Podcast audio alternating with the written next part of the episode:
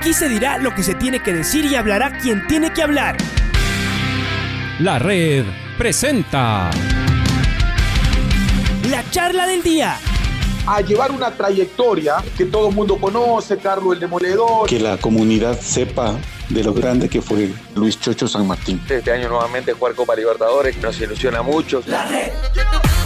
Los protagonistas lo dicen todo junto a los periodistas de la red. La camiseta más linda que me pude haber puesto en mi vida, ¿no? La camiseta de la selección. Los grandes clubes no priorizan competiciones, las disputan. En este año 2021 la selección se juega prácticamente su futuro. En donde estés y a la hora que tú quieras. Bienvenidos jornadas deportivas y ahora saludamos a través del hilo telefónico con el profesor Jorge Fossati, director técnico de Liga Deportiva Universitaria en eh, varias, eh, en, dos periodos. Uno de ellos terminó con título nacional, el otro terminó con dos títulos internacionales. Y uno de ellos fue la Copa Sudamericana 2009, en donde Liga superó en cuartos de final a Vélez Arfiel en, un en una reñida serie recordada con mucho cariño por los hinchas de liga. En primera instancia, profe, qué gusto saludarles. Es en serio un verdadero placer, una alegría el poder contactarme con usted. Bienvenido, le escuchan en Quito, Ecuador y en, todo el mundo a través de la red. Bueno, el gusto es mío este, de, reencontrarme con ustedes y, y bueno, como tú decís, a través de la red con, con Quito y con el mundo. Bueno, profe, regresa usted en Liga en el 2009. Eh, Liga había sido campeón de la Libertadores. No le fue muy bien en la Sudamericana. De hecho, quedaron eliminados en primera ronda. Pero daba la impresión de que el equipo iba tomando forma para después lo que se vino. Primero fue un título internacional en Brasil, con, eh, jugando con un equipo brasileño, aunque terminó aquí en Quito la serie con el Internacional de Porto Alegre. Cuéntanos un poquito cómo fue esa primera parte de esa, de esa segunda, eh, de esa segunda venida usted al Ecuador. Bueno, este, diferente a la primera con respecto a que mm, allá en el 2003 tomaba un equipo que, que quería, mm, digamos, volver a los primeros planos en, lo local y también de a poco insertando en, en lo internacional. 2009 ya la diferencia es que, como tú bien decías, dirigido por el Patón, este, eh, Liga hace una gran Copa América y, muy merecidamente, este, bueno, la obtiene, nada más ni nada menos, ¿no? Entonces, este, la, la psicología con el plantel no puede ser eh, la misma. Este, hay que eh, pensarlo desde ese lugar, porque, porque, bueno, la forma de motivarlos es diferente. la calidad del plantel era tan buena como la primera, la del 2003, la del 2004 este, no, a mí no me gusta comparar. Siempre, simplemente digo que, mm, que bueno, este, eh, la calidad de los jugadores estaba, eh, venían, y ahí está también la diferencia, venían de, de una idea táctica un poco diferente. Este, y bueno, yo tuve que tratar de inculcarles lo mío, eh, porque, porque nada, yo no, no soy de los que pienso que, mm, que porque antes le fue bien con una determinada idea, este, tengo que seguirla al pie de la letra esa, esa idea. Bueno, si yo, si yo tomo un equipo va a ser para, para tratar de convencerlos de lo que yo estoy convencido, ¿no? Y bueno, y eso fue lo que tratamos de hacer en el 2009, una excelente respuesta de los jugadores. Y gracias a Dios se obtiene la recopa primero eh, en aquellas finales contra el Inter de Porto Alegre. Eh, se gana ya si mal no recuerdo, 1 a 0 en, en Porto Alegre y luego este, rematamos en casa también ganando y bueno, consiguiendo de esa manera lo que sería el segundo, la segunda estrella de, de liga y, y bueno, la participación en la Sudamericana este, muy buena, muy pareja, hasta que llegamos a las finales con, con Fluminense. Ahora, profe, comienzan esta Copa Sudamericana y la verdad es que el inicio fue muy duro, con un Libertad que se hizo durísimo aquí en Quito, aunque después allá en, en, en, Asunción terminan empatando. Luego dio la impresión de que lo pasaron por encima a Lanús de Subeldía y llega este Vélez Sarfiel.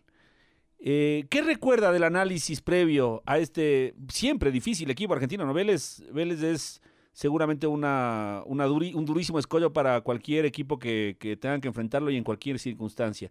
Cuéntenos un poquito de esa, de esa parte previa a los enfrentamientos versus eh, Vélez Arfield?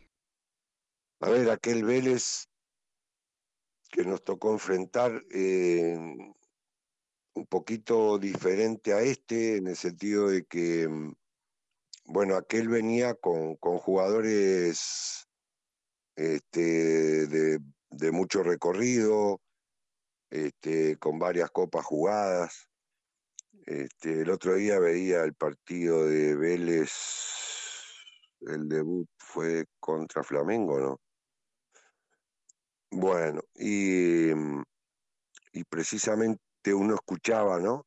Este, a varios de los jugadores más importantes, inclusive en Vélez, decir, sí, va a ser mi primer partido internacional, sí, va a ser mi primera sudamericana. O sea, este, este, es un equipo, me da la impresión, en términos generales, bastante más joven. Aquel tenía algún joven que se destacaba, pero, pero mm, te repito, tenía, tenía jugadores este, de mucho recorrido, mucha experiencia. Y bueno, este, siempre, eh, como tú dijiste, es un rival que de la mano de Bianchi este, se acostumbró a, no ser solo un, un, equipo importante en Argentina, sino a dar el salto internacional. Este, y bueno, desde aquellos años este, es que, que Vélez cada vez que participa en una, en una Copa Internacional lo hace siendo un, hueso duro de roer para cualquiera. Este, el año pasado inclusive, si mal no recuerdo, llegaron a, a semi o algo así de la Sudamericana. O sea, este, evidentemente eh, siempre tiene un, buen presente en, en lo internacional este, aquel no fue diferente, aquel era un equipo muy fuerte, pero bueno, este, Liga también lo era y, y bueno, conseguimos pasarlo. Estaba viendo las alineaciones, profe, y es tal cual usted lo, lo dice, ¿no? Eh, Vélez allá en Argentina jugó con Montoya, Domínguez, Otamendi, Ponce, Papa, Cubero, Maximiliano Morales, Razotti, Cabral, López, Cristaldo. Eh, luego ingresaron Martínez, el Rolly Zárate y Leandro Caruso. Liga jugó con Domínguez, Espínola de la Cruz, Araujo, Calderón, Campos, Vera, Neisser, Edison, Edison Méndez, ¿no? Eh, y los dos Claudios, Graf y Bieler. Pero ese partido comienza, profe, como seguramente debe ser algo de, de lo que menos les gusta a los entrenadores. Un gol tempranero, seis minutos y Vélez estaba arriba. Eh, ¿Cambió mucho la, la, idea de juego cuando, cuando llegó ese primer gol, profe? No, no. No, generalmente este, uno planifica los partidos este, con una idea y como siempre le decimos a los muchachos, si vamos a cambiar en algo, lo voy a cambiar yo de afuera, ya sea con cambios de jugadores o este, cambios posicionales, pero este, esta es la idea que vamos a desarrollar independientemente de cómo venga el partido. Eh, porque vos no podés planificar un partido determinado y resulta que porque te hacen un gol o porque vos haces un gol, este, cambiar, ¿no? Eso se ve, se, ve bastante ahora. Este, para mí es bastante llamativo, ¿no? Vos ves que un equipo, no sé, va ganando, este, o perdón, van empatados, pero hay un equipo que impone las condiciones, que, que llega, que juega en el campo rival, que lo presiona, ¡pum! Gol de ese equipo. Bárbaro.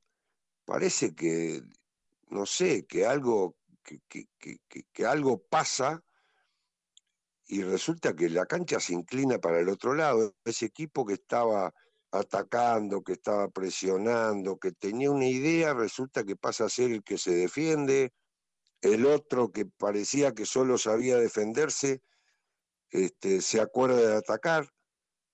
Decir, pero ¿por qué tanto, tanto cambio este, por un gol? Me parece como que, no sé, una cosa que vos estás jugando una final, y bueno, a veces un gol puede condicionar, pero, pero no, en aquel partido no condiciona nada. Lo que tratamos de, inculcarle a los muchachos fue que tuvieran calma, que si bien siguieran siguiéramos con la misma idea, con el mismo camino, habíamos estudiado al rival, como siempre lo hacemos, eh, y bueno, estábamos convencidos de que había un camino y punto, por ese camino había que seguir.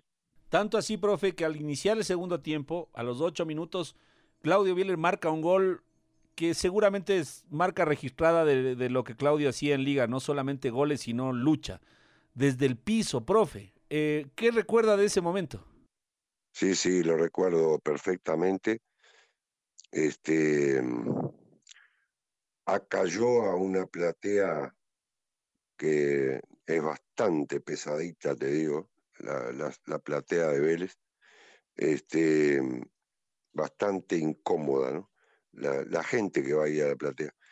Em, y bueno, este, me acuerdo clarito este, de que Claudio, como tú decís, desde el piso logra, logra impactar el balón y, convertir el empate.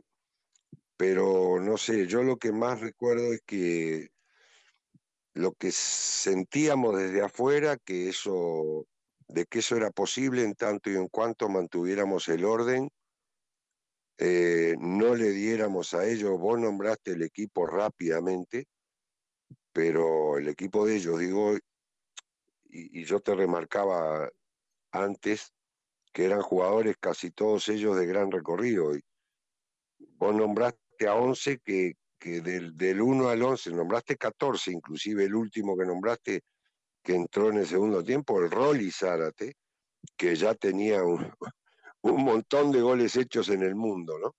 Este, pero mm, este, nosotros teníamos que, no dejarlos sentir cómodos a ellos con la pelota, era un equipo que, basaba su fútbol en una, en una transición rápida, pero, pero también sabían tener mucho la pelota.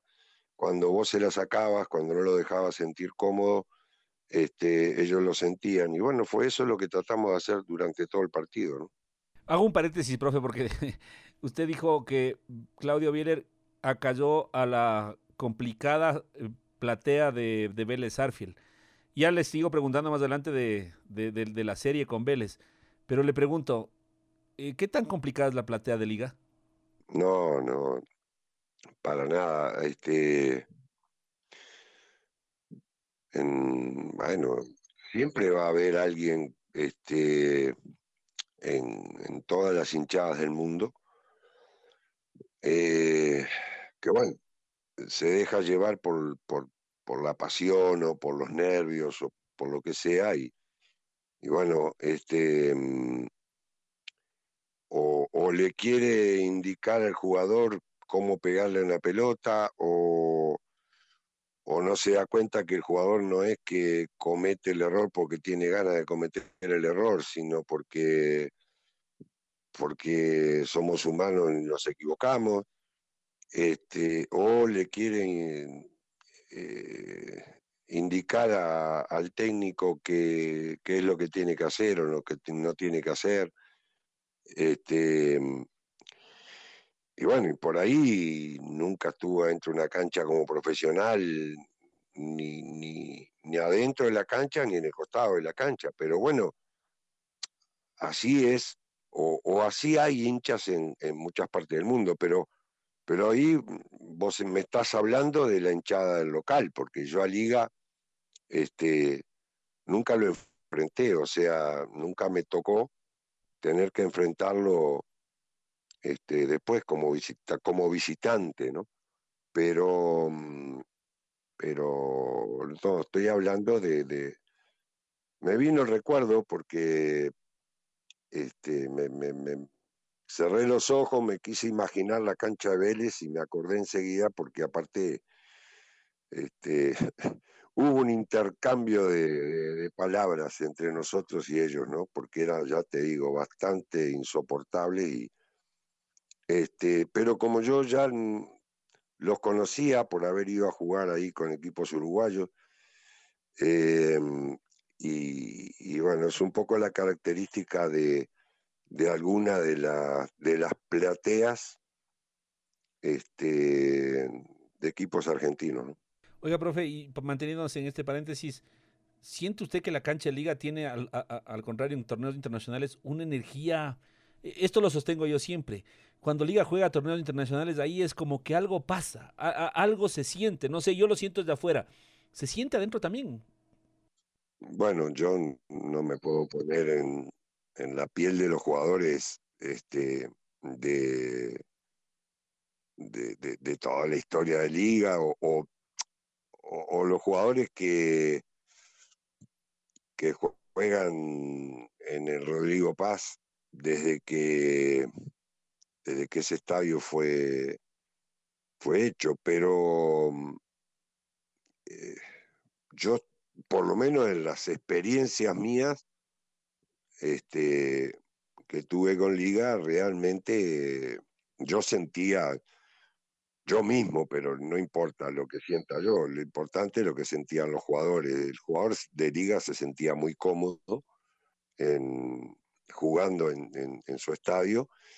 Este, no sé, tal vez es eso lo que tú decís de la energía, pero, pero claro, este, esa energía generalmente especial te la da el hincha, ¿no?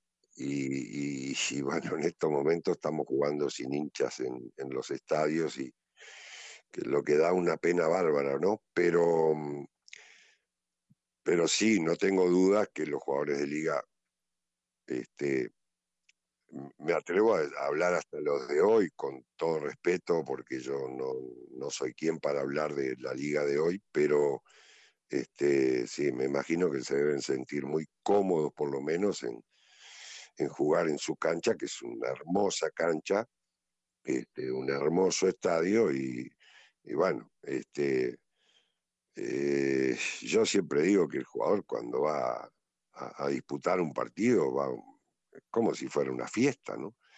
Este, va a hacer lo que más le gusta hacer en la vida. Y bueno, escúchame, si lo podés hacer en un estadio como ese, espectacular. Profe, vuelvo a la serie con Vélez. Termina ese partido en Argentina 1 a 1 y pocos días después tenían que enfrentarse en Quito. Eh, ¿Qué le dijo ese empate? Eh, ¿qué, mm, ¿Cómo preparó el partido de la vuelta sabiendo que tenía de alguna manera tenía una ventaja tras de la igualdad de Buenos Aires? Eh, a ver, yo no lo recuerdo con precisión, pero te diría que sin miedo a equivocarme, cada técnico tiene su, su forma de, planificar los partidos y seguramente este, eh, no me equivoco en decirte que, que una vez más les recomendé el orden, la disciplina táctica y a su vez este, la libertad en el orden para que apareciera la impronta de cada jugador dentro de lo colectivo para enriquecer al equipo y, y mostrarle a Vélez que estábamos en casa y que, y que bueno, si ya habíamos sido duros con ellos o para ellos, como ellos para nosotros en, en Liniers, bueno, que ahí este, íbamos a ser igual o más duros. Y el partido al final del primer tiempo, profe, se pone 1 a 0 con gol de ellos. Eh, ¿qué, ¿qué, pasaba por su cabeza? Porque ese 1 a 0 les, les dejaba fuera con un rival súper complicado. Y después, lo que se vio después, obviamente una liga yendo, yendo, yendo, pero chocando con un rival que era muy bravo. Sí, sí, muy complejo, como te decía, basado en, en, la experiencia de, del 90% de sus futbolistas, ¿no? Por no decir el 100%. Este, jugadores con muchos partidos internacionales encima, eh, que sabían manejar los momentos, los tiempos, los partidos, y, por eso fue durísimo. Ahora, profe, llega el segundo tiempo y le permito, le, le, le, pido por favor que compartamos estos recuerdos que seguramente a los hinchas de liga les va a poner muy contentos porque fueron de, las, de los momentos más gloriosos de su historia. Aquí está el empate de Enrique Vera. Edison Méndez para meterlo en el área de Vélez Arfield, pero allá va Liga. Lo que tiene es el equipo universitario que está más certero en el área. Edison para meterla, llega el balón, la peinó Enrique. ¡Gol!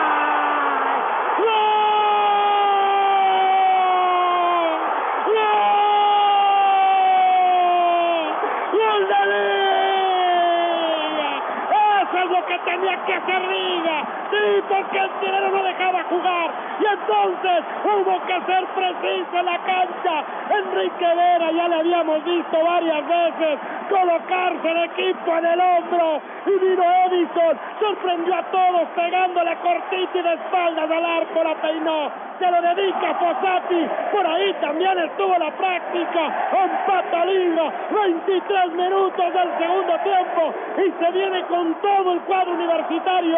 Está empatando entonces la serie. Uno a uno están, dos a dos. Habría que decir por ahora nos vamos a los penales. Quedan 22 minutos. Esto está largo todavía. Hay que mantener la calma. Liga empató con un golazo de Enrique Vera. Todo el corazón del paraguayo en la cancha. La jerarquía se hace presente acá en el estadio de la U. La jerarquía de jugador que militaba en Europa, Edison Méndez, para un centro preciso y darle a otro jugador inmenso como Enrique Vera que la peina va al segundo poste, nada puede hacer el arquero de Vélez y empate el partido, un golazo del paraguayo Enrique Vera para empatar aquel partido y darle emoción en búsqueda de esa clasificación a semifinales para Liga Deportiva Universitaria. Profe, dos cosas. La una, eh, aunque me puede imaginar la respuesta, eh, ¿por qué el Ramber Vera le fue a buscar a usted? Eh, es tal vez como ha sido una marca registrada suya, era este, este fue una, una jugada preparada, ustedes lo, la pensaron así. Sí, son, este, a ver, este, eh, a ver, no, no, no me gusta mucho hablar de, de, mí mismo, pero, este, no sé, esto ya lo explicaba alguna vez, que no sé si es por mi formación de, eh, también que me gusta mucho el básquetbol. Eh, pero yo, yo soy de los que hace muchos años, muchos años, este, le doy muchísima importancia a la pelota quieta. El otro día le decía a un colega tuyo este, que, bueno, eh, parece ser que para el mundo futbolístico eh, recién ahora, después del Mundial del 2018, algunos o, la mayoría en el mundo se empezó a dar cuenta que la pelota quieta este, era importante y, y, que a través de, de la pelota quieta venía un altísimo porcentaje de los goles en el mundo. Este, y que a través de pelota quieta se han ganado partidos, torneos, finales, este, y bueno, ahora a alguien se les dio por llevar estadísticas, entonces como que llamó la atención, pero es algo que nosotros tenemos este, muchísimo cuidado, siempre hemos tenido, tanto en la pelota quieta a favor como en contra, estudiamos bastante a los rivales, cómo ejecutan, cómo marcan, y bueno, este, seguramente habrá sido entrenado esa como, como, como tantas otras que entrenamos, pero bueno, este, siempre la, la, la, virtud del que ejecuta, la virtud de los jugadores que se mueven adentro del área para arrastrar marcas, para cortinar a sus compañeros, en fin, este, tiene que haber mucha concentración y, y Enrique, como, como la mayoría de los jugadores paraguayos, tiene, este, tiene esa capacidad del juego aéreo, del timing para el juego aéreo, porque no es tan alto, pero tiene un timing en el juego aéreo notable. Este, acordate en nuestras épocas en liga, este, cuántos goles hizo Paraguarí Espínola con producto de las pelotas quietas. Así que no sé si esa precisamente la entrenamos esa semana o no la entrenamos. Y, por supuesto que el abrazo de Enrique este, no fue para nada preparado, no sé por qué se le dio a él por venirme a abrazar, como tengo el recuerdo también algún video que me han regalado cuando Quinito Méndez este, también viene por detrás, creo que es en la final contra, contra Inter, no me acuerdo, y, también se me cuelga como a caballo así, este, abrazándome. Eh, eh, pues son cosas espontáneas. Yo trato de dejarlos a los jugadores siempre, digamos, este, en libertad de, que festejen como quieran entre ellos y no soy de irme a meter en el medio. Y, bueno, cuando a alguno de ellos se le ocurre venir, por supuesto que eh, para mí es una, enorme alegría y, y, me permiten también a mí este, expresar mis sentimientos en ese momento. Bueno, profe, han pasado 12 años ya de eso, así que ya puedo, supongo que ya me libera usted, profe, de, del juramento y de las amenazas eh, de, de fuertes reprimendas si es que llegaba a abrir la boca sobre lo que veía en los entrenamientos. Pero alguna vez le pregunté, ¿siempre sube Diego Calderón a los corners, a las pelotas paradas? Y nunca llega a unas, ni siquiera la peina, ni siquiera la va a buscar es justamente de lo que hablaba, profe, las cortinas. recuerdo claramente cómo Diego Calderón iba a bloquear al mejor defensa para abrirle camino al Paraguarí Espínola. Y cuando yo me di cuenta, usted sí me pidió que mantenga silencio, pero ya han pasado 12 años, profe, ya Calderón ya no juega, Espínola tampoco, así que sabrá disculparme eh, que cuando me preguntaste por el gol de Enrique y no sé cuánto, te iba a decir, y, vos que me preguntabas a mí si la entrenamos o no la entrenamos, y vos te pasabas toda la semana en Pomasque, así que este, seguramente te acordarás vos más, que yo si la entrenamos o no, pero este, a ver, el tema es que precisamente, y esto es muy serio, ¿no? Eh, Mirá, recuerdo una cosa, Pato. Cuando yo dirigía a Colón antes de ir a Liga, eh, íbamos primeros en el campeonato junto con, con Racing, jugábamos contra Racing en, en Avellaneda y un caracterizado de este periodista, eh, carrera muy extensa eh, en Argentina, tenía un programa de televisión diariamente y te puedo asegurar que nos pasó todos los goles de pelota quieta, cómo nos movíamos, cómo no nos movíamos, si iba uno para atrás, si iba otro para adelante. ¿Y todo por qué? Porque Colón es de Santa Fe, no es de Buenos Aires.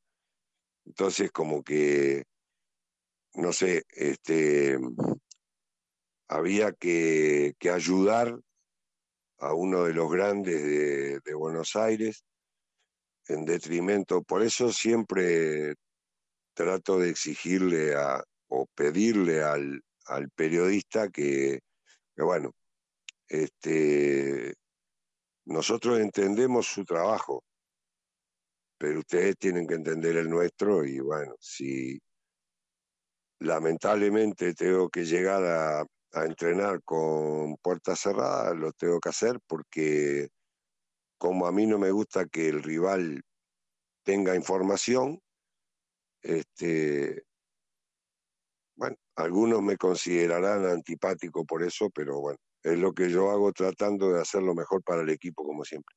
Y bueno, y con el pasar de los años, profe, mi gratitud, porque no me acuerdo de que no me haya dejado entrar a un entrenamiento, eso eh, también habla muy bien, eh, o sea, me, me, hace sentir, me hace sentir muy bien porque se ve que había eh, cierta confianza.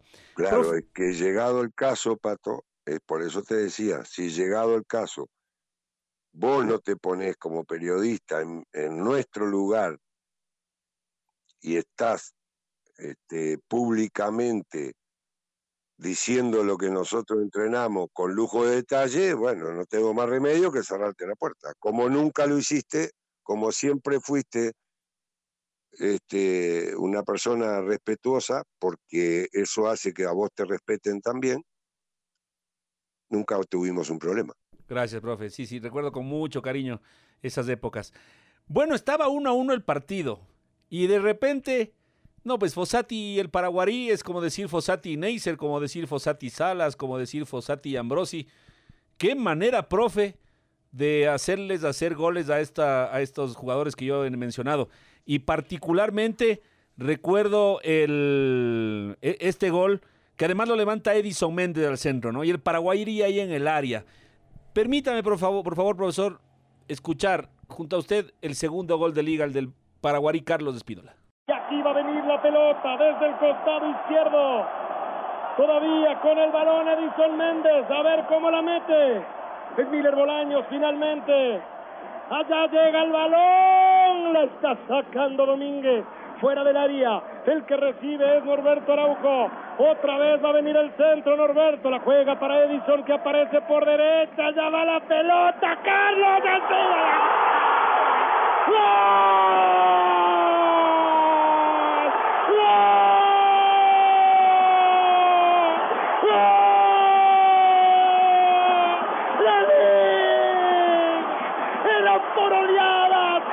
Venía el equipo y el estadio empujaba y allá fue otra vez Edison Méndez, otra vez el guante en su pierna derecha y otro paraguayo que en cambio tiene corazón ecuatoriano, se elevó nomás, la clavó arriba, 2 a 1, ¿será que seguimos haciendo tiempo? ¿Será que seguimos ensuciando el partido? Jerarquía, sí es lo que tiene este equipo, equipo grande el ecuatoriano, que ahora gana 2 a 1, ya le dio la vuelta, quiere soñar en otro trofeo sudamericano, Carlos Espínola con un frentazo arriba, pone la segunda, Liga tiene dos, Vélez tiene uno, y la gente que está acá gritando y empujando, seguramente que también ha sido responsable ¿eh? en la Sudamericana, sueña con más el cuadro de Jorge Posati. Un gol con calidad, la calidad de Méndez para tirar el centro y con la garra. Con garra contempla entre el paraguayo. Cabezazo de Carlos Espínola sobre la mano derecha del guardameta Montoya y la pelota en el arco norte de Ponciano se estrelló para decretar el segundo gol de la Liga Deportiva Universitaria. Viniendo de abajo, remontando situaciones adversas, este gol le pone el sabor al partido. Liga saca toda su jerarquía para poder doblegar a este Vélez difícil. Cabezazo de Espínola le pone alegría al partido. Bueno, profe, le decía, esa es, seguramente es una de sus características. El paraguarí saltando y usted festejando. Qué lindos tiempos. Madre santísima, que, que... Mucha, estoy, eh, como decimos nosotros, con la piel de gallina, ¿no? escuchando ese relato maravilloso, la verdad. Este, eh, que, que te va televisando la jugada, ¿no? Por más que solamente lo estés escuchando, es escuchar con atención y, ves cómo se va desarrollando toda la jugada y hay algo fundamental, ¿no? Yo te decía, en las jugadas de pelota quieta es muy importante el ejecutante. En este caso no fue directamente una pelota quieta, pero digo, cuando este, dice eh, otra vez el guante en el pie de, de Edison Méndez, ¿no? O sea, este, un jugador con una técnica exquisita y, bueno, este, el otro animal de, del Paraguay, este, si, si la pelota caía bien, este, era muy difícil que te le pudieras poner adelante, no llegaba. Como te dije, que generalmente pasa con, con el futbolista paraguayo, ¿no? históricamente, tienen mucho timing. Este, Paraguay ya en esos momentos no estaba en su mejor forma física y sin embargo este, de arriba no te perdía una pelota. Ni atacando ni defendiendo, ¿no? Porque también ahí en el área propia era un... Exactamente, exactamente. Sí, sí, sí, un crack. Profe, le pasan a este Vélez. Eh, sentía que el equipo estaba para cosas grandes, o sea, ya, ya, ya metido en semifinales, eh, viendo cómo venía la otra llave también, donde se asomaba el Fluminense, sabiendo que tenía que representar a River Uruguayo, eh, a quien después también dirigió. Eh, ¿qué, qué, qué, les envalentonó este triunfo? ¿Sintieron que era el, el, pasito que había que tener para seguramente pensar en cosas más grandes? Este, vos sabés y, y, me habrás escuchado decirlo muchas veces que yo soy de ir partido a partido, no siempre creo que no, no pensar en más adelante este, te puede distraer de lo único que tenés para jugar, que es el partido no tenés otra cosa para jugar, es ese partido. Pero vos decías hace un ratito, veníamos de pasar por libertad de Asunción, eh, veníamos de pasar a Lanús eh, con este, una luz muy fuerte también en aquel momento. Este, y, y muy duro. Este, o sea, íbamos dando pasos seguros, firmes, este, como decíamos anteriormente, la experiencia de este Vélez, las mañas, que en el relato se escucha claramente, ¿no? Este, cuando se nombra precisamente eh, bueno, si seguirán haciendo tiempo, etcétera, ¿no? Este, o sea, eran pasos que sabíamos que eran difíciles desde que empezamos. Por supuesto que a River, que era el siguiente, lo conocía muy bien, porque, mm, porque yo ya lo había dirigido, pero aparte de eso, porque, porque era un equipo uruguayo.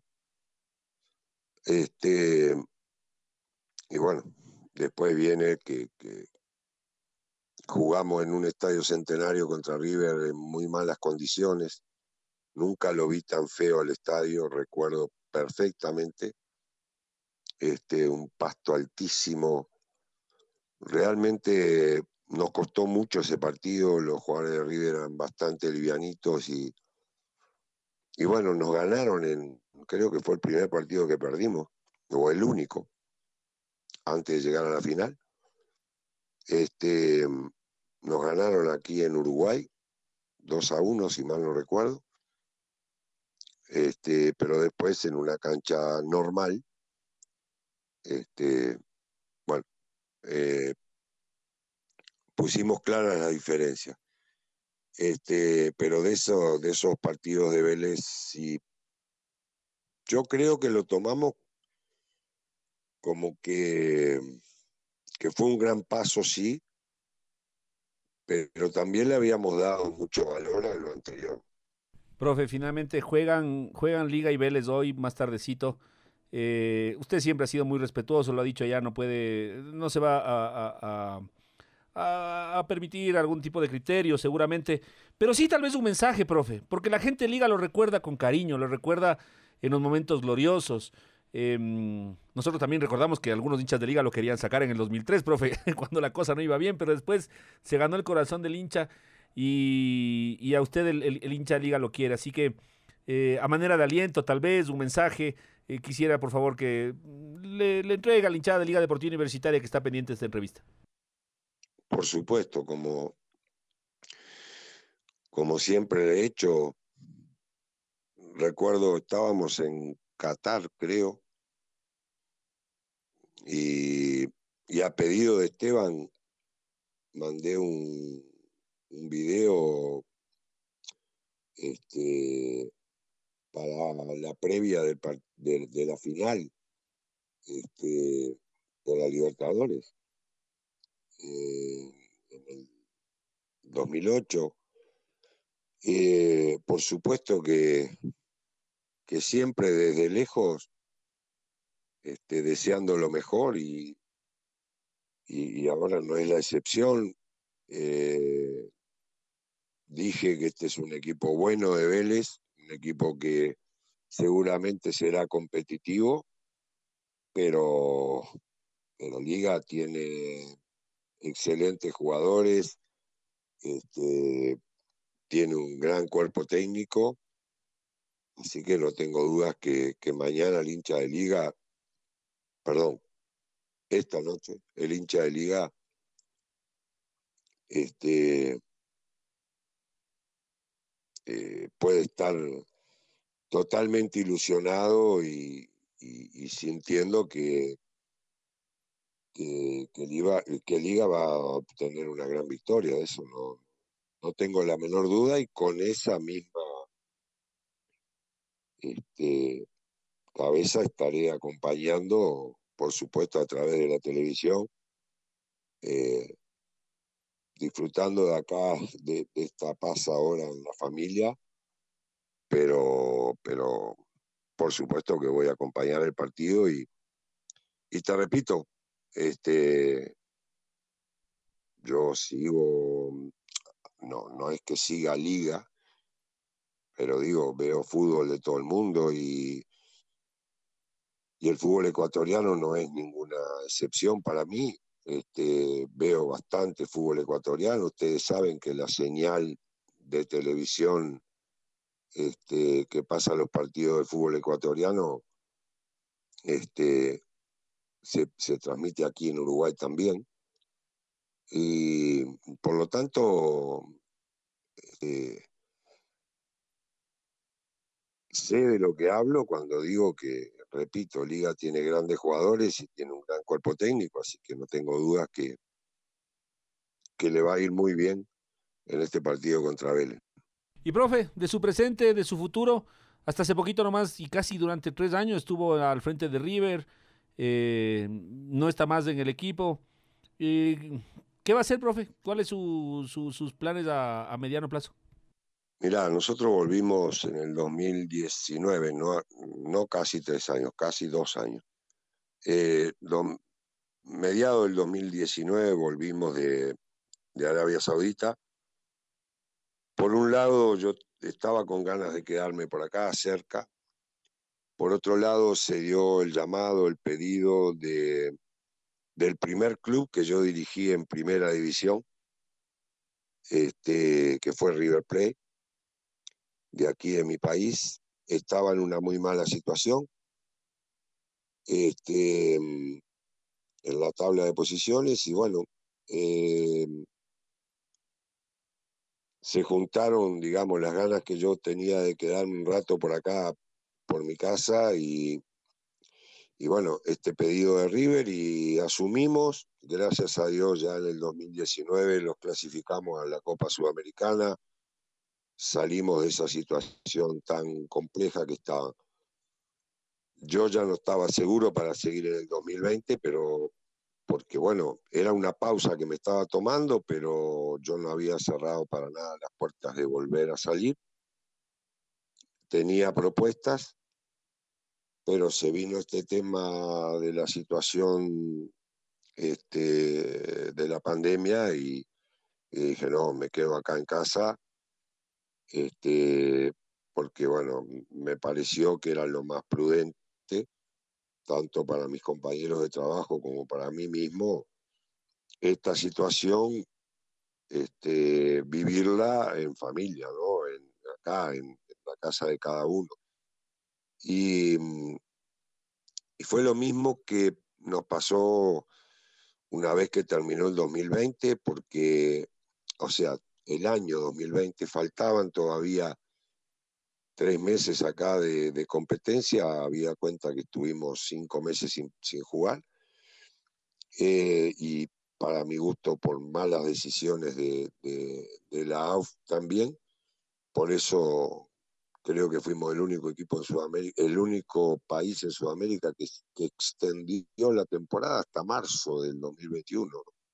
Este, para mí una locura, pero bueno, este, ya está, llegamos a, cumplir con, con, los objetivos, lo dejamos a River en, una muy buena situación en cuanto a que tiene un equipo competitivo muy joven, con, con pibes hechos en, en, el club, que los hemos, les hemos dado la oportunidad en primera, este, y, han respondido muy bien y ya se han destacado internacionalmente.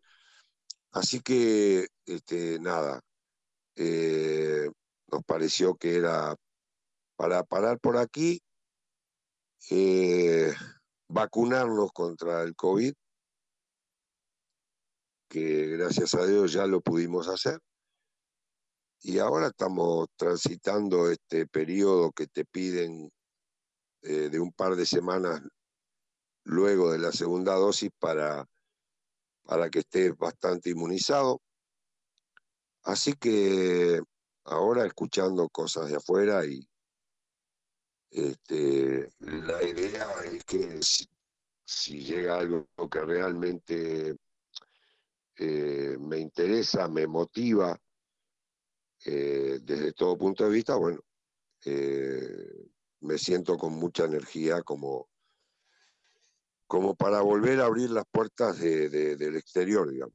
Y profe, en realidad le deseamos, donde sea que le lleve su destino, que el éxito le acompañe, que la, la, las alegrías, la felicidad le acompañe, que, que, su familia siga bien también, profe. Eh, tenía un recuerdo de la cancha de River, profe, me va a sacar de la duda. La cancha de River, no sé si la de entrenamiento o, la, o el pequeño estadio, chiquitito estadio que tiene River, es uno que es de embajada, que tiene la cancha un poquito de desnivel, profe, estoy mal. Eh, puede ser este, el estadio mismo donde se juega, eh, sí, el estadio Federico Marzaroldi, eh, como otras canchas en Uruguay, no es solo la de River, tiene sí una inclinación hacia un arco, eh, no demasiado pronunciada, pero la tiene sí, eh, cosa que traté de, de que se arreglaran este año y medio, pero no, lamentablemente River no tenía las condiciones económicas como para poderlo hacer. Oiga, profe, ¿y ahí primer tiempo de bajada o de subida? ¿Cómo le gustaba más? No, no es que me guste o que no me guste, pero yo prefiero, este, a ver, por una cuestión de, simple razonamiento, encarar la subida primero y después la bajada, porque eh, se supone que vos al arranque del partido tenés más energía que para el segundo tiempo, ¿no? Ya, donde ya hubo un desgaste de 45 minutos. Entonces, bueno, en ese segundo tiempo, este, pero es relativo, ¿no? Es relativo porque, a ver, de la misma manera que te cuesta un poquito más este, si estás jugando para el lado de la si para el lado del ataque está la subida, digamos. Bueno, pero pensalo positivamente y decís, bueno, pero me cuesta menos volver a defender, porque vuelvo en bajada. Así que digo, cuando, cuando uno no puede solucionar las cosas, porque no está en las manos de uno solucionarlas, lo que trato de hacer siempre es buscarle el lado positivo. Eh, y bueno, con esa mentalidad lo encaraban los muchachos. Este, por ahí con los más grandes hablaba, mira, si se puede, mejor arrancamos para el lado de la subida. Pero no quería que eso fuera un motivo de, de que, a ver, si tenemos que arrancar para la bajada, eso nos va a perjudicar para el segundo tiempo. No, no, nada de eso. Este, tampoco era algo demasiado pronunciado como para que produjera tanto cambio, ¿no? El tema es que lo sepas manejar eh, especialmente psicológicamente.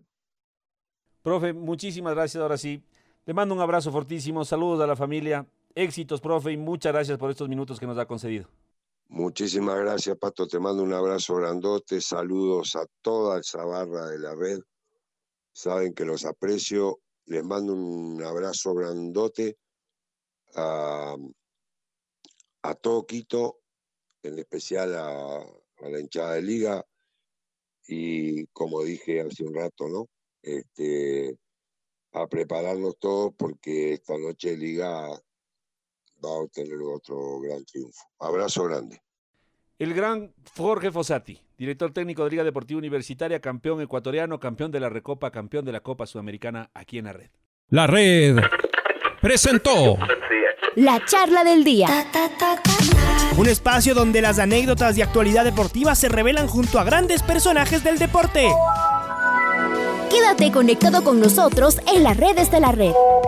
Síguenos como arroba la red Ecuador y no te pierdas los detalles del deporte minuto a minuto.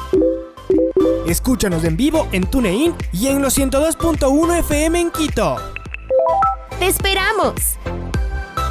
La red.